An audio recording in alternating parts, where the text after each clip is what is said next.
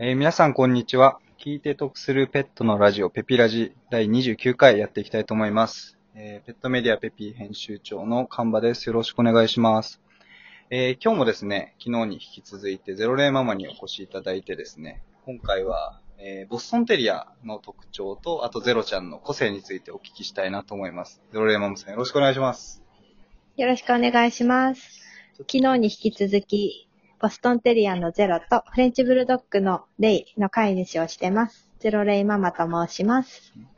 我が家はゼロレイ中心の生活を送ってますので、もう毎日楽しく快適に暮らそうと、飼い主一生懸命になっております。その様子は、あの、ゼロレイチャンネルっていう YouTube で公開してますので、もしよろしければそちらをご覧いただければと思います。今日もよろしくお願いします。よろしくお願いします。ゼロレイチャンネルは概要欄にありますので、気になった方は見ていただければと思います。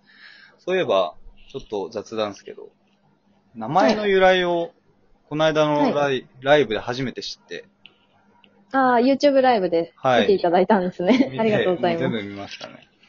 ゼロ人目の子供って意味なんですね。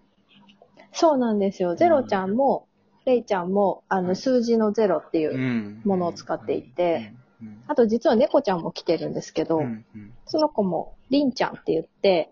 あの、中国語ですね。中国語でゼロって意味、なんですけどははい。リンっていう名前になってます。なんで、ゼロレイリンが、あの、我が家にはいます。ゼロレイリン。全部ゼロが。はいなるほどな。数字のゼロが。はい。もし、あのね、あの、子供ができたら多分、1っていう名前になると思います。ってなりますよね。はいカウントされると思います。はい。二人目は多分、ふみちゃんかな。ふみちゃん。あ、その2文字にもこだわってくんですかそうですね。あの、ひ、ふ、みみたいな。なるほど。その、はい。はじめとかじゃないですね。そうです。なるほいちくんとふみちゃんですかね。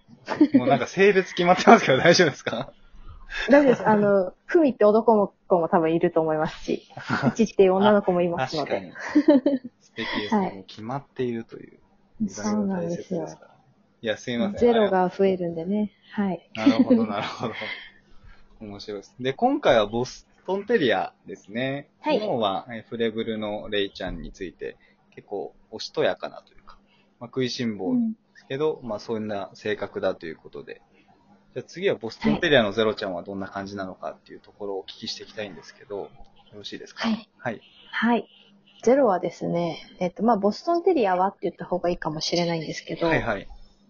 すごくこう、スマートで、筋肉がギュッとこう収まってる体をしてるんですね。うん、うん、うん。細いイメージですね。っていうことは、そうですね、細い子が多いと思うんですよ。足も長くて、はいはい。運動しますみたいな体をしてるんですけど、まさに、あの、運動をすごくしてくれます。うん。はい。よく走り、ボールを取ってきて泳いで、っていう子が結構多いんじゃないかなとは、そう、運動大好きっていう子が多いと思います。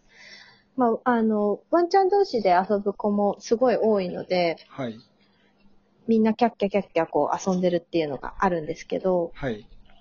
あとボストンテリア頭数少ないんで、実は まだまだね、あの人気犬種ではないので、意外。と、あの、ボストンテリア同士で集まるとかはよくしてます。ああ、その、はいなるほど。同じ飼い主さんたちのコミュニティが。そうですね。が濃いですね。ああ、いいですね。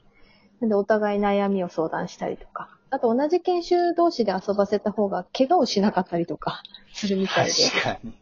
確かに。やっぱりあの鼻の長い子と、こう、ボストンテリアと遊んだ時に、はい。やっぱりね、どうしてもこう牙が当たっちゃったりとかして、っはい、はい、はい、はい。ていうのはあるみたいなので、ボストンテリア同士だとこう、皮膚たるんでる同士なので、あんま怪我しないとか なるほど。あるみたいですけど。まあ自分のことだし分かってるというか。そうですね。なるほど、なるほど。まあ、ただ、ゼロはですね、あの、他のワンちゃんがあんまり得意じゃないというか、あら、そうなんですごい好きなん、はい、すごい好きなんですけど、はい。煽り立てちゃうんですよね。もっと走ってみたいな。で、しつこくしすぎて怒られるみたいな ことをしてます。初対面だろうみたい お前初対面なんで追っかけてくんなみたいな感じで怒られてます、いつも。な。はい。天真爛漫と言いますか。そうなんですよね。もう何でもキャッキャと。ただ一方ですごいビビリだったんですよ、昔。へー。で、今もビビリで、はいはい。あの、大きい段ボールとか、うんうんあの、急に現れた人とかにうんびっくりします。大きい段ボールにびっくりするんですか？大きい段ボールにびっくりしま。でかいねなんで、はい。あの、なんか買って、大きいもの届くと、はい。なんか、こう、へっぴり腰で匂いを嗅いで、ちょっとでも段ボールが動けばビクってなるみたいな。警戒心が強めですね。そうなんですよ。警戒心強めです。うんなので、まあ、結構、あの、ビビリなところに、こっちが驚かされることもあるんですけど、うん、うん、うん。うんまあ、あの、性格は理解しつつっていう。これ多分個性だと思うので、うわあ、面白いですね。はいいろんな子がいるんでしょうね。はい。でも本当にね、いろんな子がいると思います。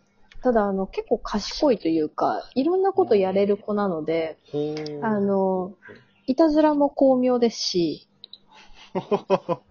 そうなんですか。はい、あの、すごいね、グループワークをしてくれたりする子がいるみたいどどですね。ういうことですか？グループワーク？あのはい、あの、群れとなって一緒に協力していたずらをするみたいな、へえ、はいすごいですね。する子もいるみたいですね。うちもやられますけど困らせたいみたいなことなんですか？うん、率直に多分、あれじゃないですか、興味があるから突っ込んでいくみたいなな感じだと思います。なるほど、なるほど。確かになんか、興味がすごい絶えないイメージは動画からすごい感じ取れるというか、すごい覚えてるのは、風船をどんどんどんどん 飛びついて、風船と遊んでる動画すごい印象的だったんですけど。そう、あれ、あの、今日のワンコに実は出まして、あらあらあらテレビ。さんの。おめでとうございます。すごいですね。その時もその風船を披露させていただいたんですけど、はいはいはいはい。あれ教えたわけじゃなくて勝手に遊び出したんですよ。勝手にやるんですね。で、えっと、落としたり噛んだりすると割れ割れちゃう？うん、で、割れると大きい音が鳴るんで、うん、うん、うん。嫌なことが起きるっていうのを学んだらしくて、ほうほうほうほうほう。なんで落とさないようにずっとポンポンやり続ける、かつ噛まないっていう。あー、なるほど、なるほど。はい。学習の上でで学習してますね。はい。ただ失敗すると割れちゃうんですけど、うん、うん。まあそこはめげずに。行ってます。そう、ビクンってなりながら、また遊んでますす。ごいですね。自分でなんか次元爆弾をなんか、ずっと持ってるような。そうそう。しかも失敗すると、あの、風船の結び目のところを噛んじゃったりして、歯にこう引っかかっちゃったりとかするんですよ。そうすると、か 顔にくっついてきちゃうのにびっくりするみたいな。ババババババみたいな感じになってます。すね。風船が目の前で。あれね、撮りたいんですけどね、なかなか撮れなくて、YouTube に上げられないんですよ。なるほど。確かそうに、撮奇跡的に影は大変ですよね。はい。ゼロちゃんといえまあばうん、この間3歳の誕生日ということで、はい。お祝いをしました。どんなお祝いされたんですありがとうございか？ますえっと、彼女、まあ、やっぱり遊ぶの大好きなので、これ、まだ動画に上がってないのかな？オフレコかもしれないんですけど、オフレコって言ったら出ちゃいますよ。大丈夫ですか？大丈夫はないですね。オフじゃないですね。オン、オンレコになっちゃいオンました、ね。レコで大丈夫ですか？はい大丈夫、大丈夫。まあ、多分大丈夫です。あ、じゃあ ちょっと濁して、はいあの、すごく、はい、あの、大きな何かが彼女の元に届くことになりまして、それで彼女は遊んでました。ほうほうほう、大きな何か。大きな何かです。怖がらないですそか段ボールみたいに。怖がると思ったんですけどね、意外と全然、えー。はい、取っ組み合いをしておりました。とある何かと。とっくみ合い？えー、なんだろうな。ちょっとわからないあの。後に、まあ、あの、YouTube 撮る、寝る、出てくれるかなと思うので、ちょっわかりました。ちょっと公開されたら、このラジオからも飛べるようにしておこうかな。と、ありがとうございます。起きちゃいますけど。そうですねえー楽しみですね。後日。はい。なんで、あとは、まあ、ご飯ですかね。はいはい。お肉とうん、ケーキと食べて、うん楽しい一日に多分なったと思います。いいですね。もうなんかはい、楽しみ切って寝ちゃってましたもんね。もう疲れてましたね。はい。誕生日ライ一ブしてんのに寝てるっていう。は番 あれ？よくあるんですけど。はいよ。くあります。よくある。しょうがないです。まあでもね、あの、元気に生活してくれることうがんいいことなのでね。